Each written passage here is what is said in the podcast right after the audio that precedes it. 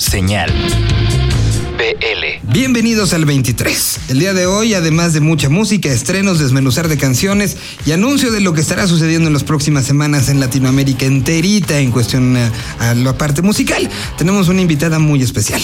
Tenemos a Maitena Boitz, que la recordarán tanto como locutora, como DJ de Much Music, o también como escritora en el famosísimo libro de Cerati en primera persona. Así que hoy mucha plática, mucho argentinismo, pero también mucha música del resto de Latinoamérica. Bienvenidos sean, arranquemos con lo nuevo División Minúscula. La canción se llama y es parte de un, eh, un EP que saldrá antes de su participación en el Auditorio Nacional. Se llama Frenesí, nueva música de División Minúscula, aquí en Señal BL.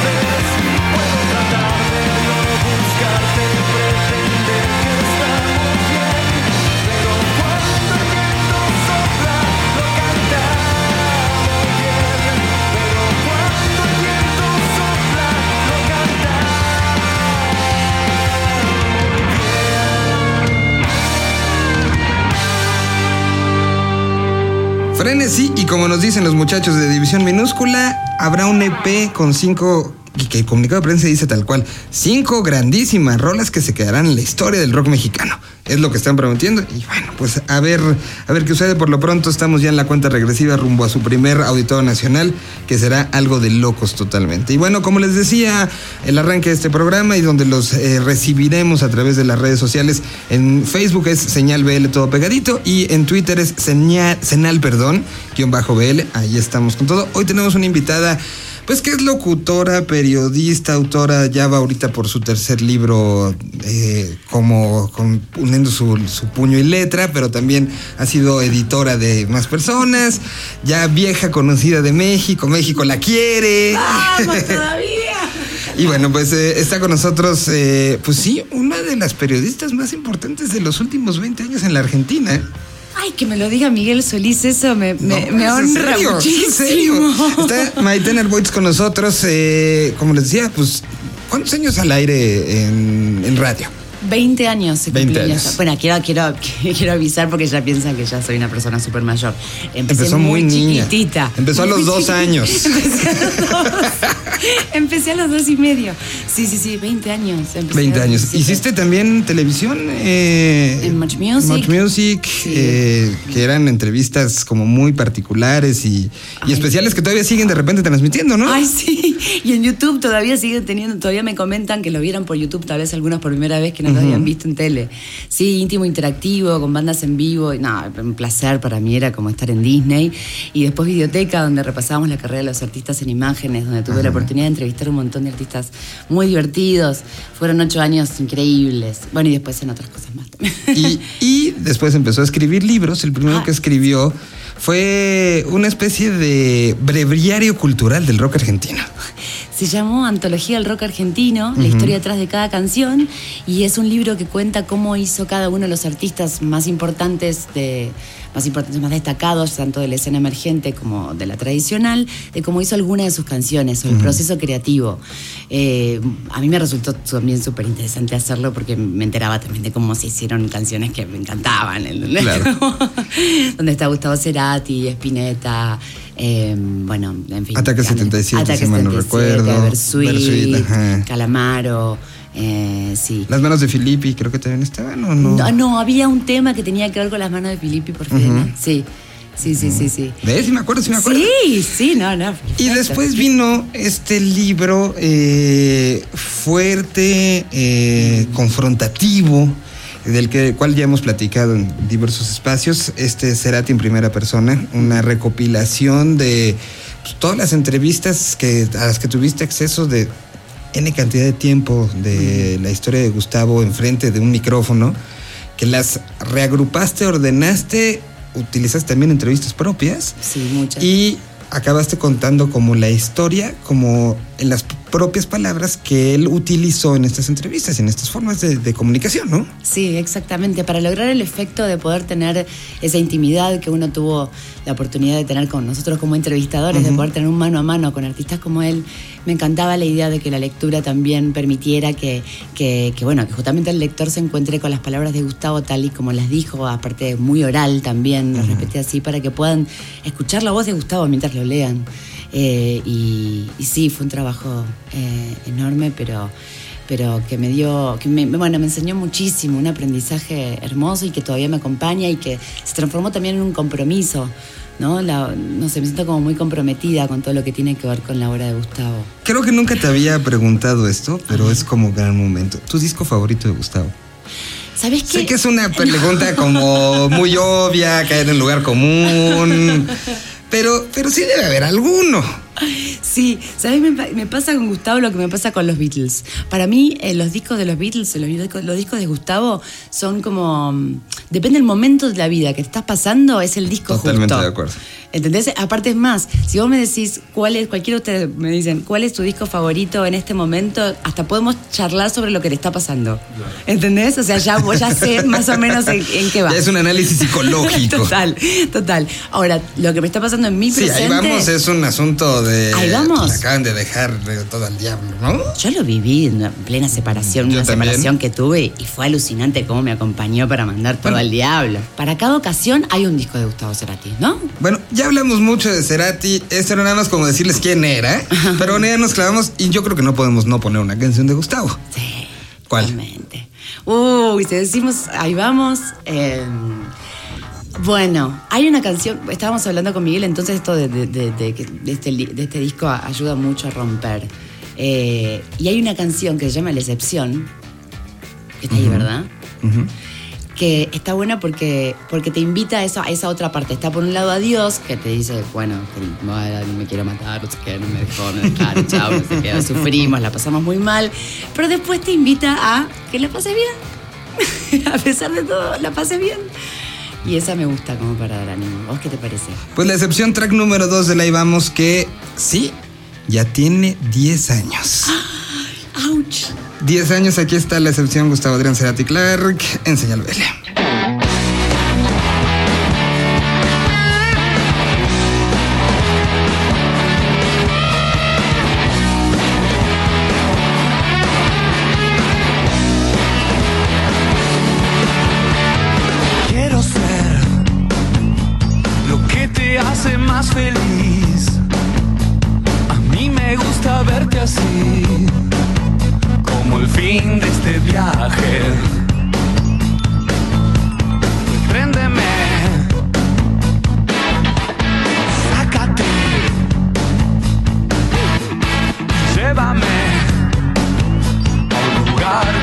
Con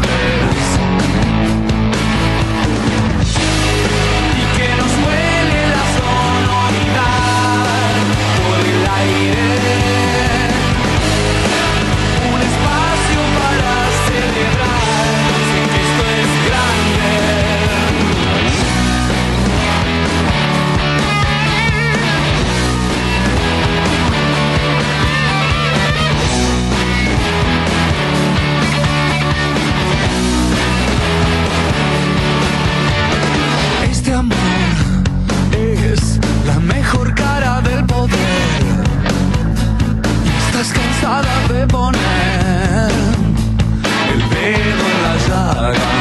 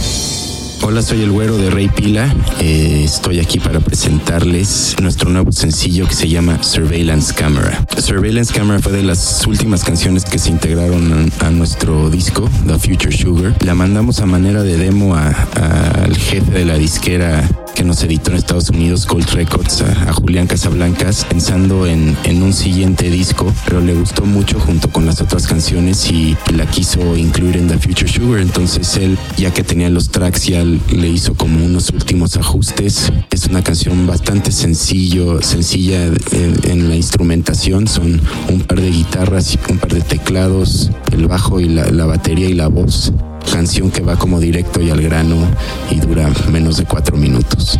Nos pueden encontrar en redes sociales, en Instagram y en Twitter como arroba Rey Pila y en Facebook en Rey Pila Oficial. Esto es Surveillance Camera y le mandamos un gran saludo a Señal BL.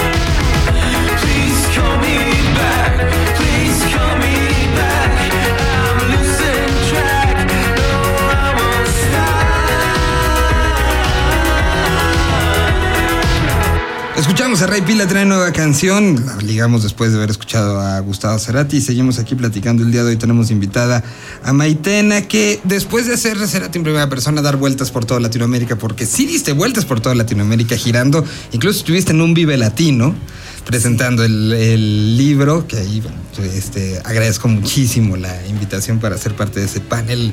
Este, donde estuvo Tweety González, estuvo eh, también nuestro Enrique. queridísimo Enrique Blanc y estuvimos platicando ahí. Antes hubo una presentación en la FIL de Guadalajara y antes y, y también hubo una aquí en Polanco en el Péndulo, si mal no Sí, recuerdo. También vos como anfitrión, un honor para mí. No, no, no, no, para mí.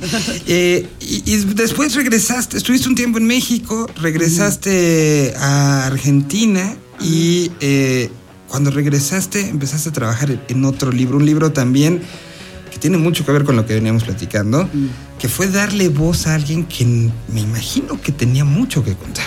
Muchísimo, muchísimo. Lilian Clark, la mamá de Gustavo Cerati, durante toda su vida, estoy hablando desde pequeña, ocho años, seis años, eh, ocho mejor dicho, escribía, escribe muy bien, pero muy bien, a un nivel literario importante, ¿eh? Pues no, es de hobby. De algún lado lo sacó también aquel, Sí, ¿no? de hecho, yo me acuerdo que la entrevista que le hice a Gustavo sobre, sobre antología, para antología, él me dijo que él creía que, que su lado de, de poder escribir le venía del lado de la mamá. Porque me había contado, me contaba que escribía cuentos buenísimos y qué sé yo, y quedó, me acuerdo que ese comentario. Y cuando llegó el momento de, de- de- de- de enfrentarme con, con- con el material y trabajar con Lilian, tomando té, porque a ella le gusta tomar el té, como todos saben. Este, y, mm, y bueno, y, y- y compartir también todo lo que, lo que estuvo juntando a través de toda su vida, cuentos y poesías maravillosas. E hice coeditora de ese libro que se llama Hebras, solo Hebras, que está acompañado también por eh, ilustraciones hechas por Guada Mujica Cerati, sobrina de Gustavo. Y mm, es un libro maravilloso, maravilloso. Y a mí me, la verdad es que... que ¿Cómo que fue el proceso? ¿Ella ya había decidido editarlo y te escogió a ti como editora o fue idea tuya impulsarla? No, no, no, fue idea en realidad de la familia de Laura Cerati, la hermana de Gustavo, que dijo, tanto material, tantas cosas lindas, tanto, ¿por qué no, vamos, por qué no se juntan? Eh, aparte se llevan súper, la relación que tienen Guada y, la- y- y- y Lilian son, es maravillosa, es maravillosa, es una comunión hermosa eh, y muy divertidas aparte, ¿eh? porque es humor también que veían de Gustavo, lo, lo comparte toda la familia. Y entonces me convocaron y para mí fue un honor acompañar también lo que significaba en ese momento, ¿no? Era un momento también Fue para... un momento de catártico para la familia también, ¿no? Para darle ánimo, ¿viste? Acompañarla. Ella lo lleva súper bien dentro de todo, ¿viste? Pero por otro lado. Me parece te voy a hacer una pregunta divino. un poco personal y a lo mejor este, hasta intrusiva. Pero al final te, te busca alguien que de una u otra manera resulta par- eh, parte de esa parte tan importante de tu vida. Sí. Te busca, entonces eso genera un poco un compromiso eh, fuerte donde me imagino que en algún momento habrás pensado, dijo, ¿y si no está bueno? ¿Y si los textos no son algo? O sea, sí tenía todo, mediáticamente sabías que iba a ser algo que funcionara, ¿no? Sí. Porque al final, el momento, la persona, todo. Pero sí hubo momentos donde dijiste, tenías miedo antes de leer los primeros textos. ¿Y cuál fue tu reacción cuando los leíste? No llegué a tener miedo porque cuando uno tiene una conversación con Lilian se da cuenta del, de- de- de un ni- del nivel intelectual que tiene, de pensamiento, de, de- de- de su imaginación, de, de que es una persona súper muy creativa, muy ingeniosa, muy inteligente. Entonces, eso combinado y aparte charlando, o sea, su charla es tan elocuente como la de Gustavo. Mm, eh, No, no, la verdad es que no tuve miedo a que fuese malo, por, por- porque, por- porque se muestra realmente así. Y enseguida cuando me encontré con los textos aluciné, porque además encima era como un ritual donde tomamos el té, ella le, encan- le encanta leerlos en voz alta y los lee súper bien y me los leía en voz alta, entonces ahí yo iba descubriendo más. Y, y en realidad fue, me dio más trabajo del que pensaba, fue un trabajo, porque los textos, la cantidad de textos eran pero tremendos, cajas y cajas y cajas. Pensé desde los ocho años en adelante que ella había guardado de, de muchísimos talleres que hizo de escritura durante toda su vida y también por motus propios. Entonces, lo difícil fue la selección de la- por la calidad que había. Pues ahí está para que lo busquen. Eh, ¿qué, qué editorial salió? Planeta. Planeta. Para que lo busquen. Es Sí. teledistribución en todos lados. Entonces. Sí. Pídanlo, pídanlo. Búsquenlo, pídanlo. Y bueno, pues seguiremos escuchando esta plática que tuvimos esta semana con Maitena, una plática que tiene que ver con libros, música, eh, periodismo y de todo. Señal. BL.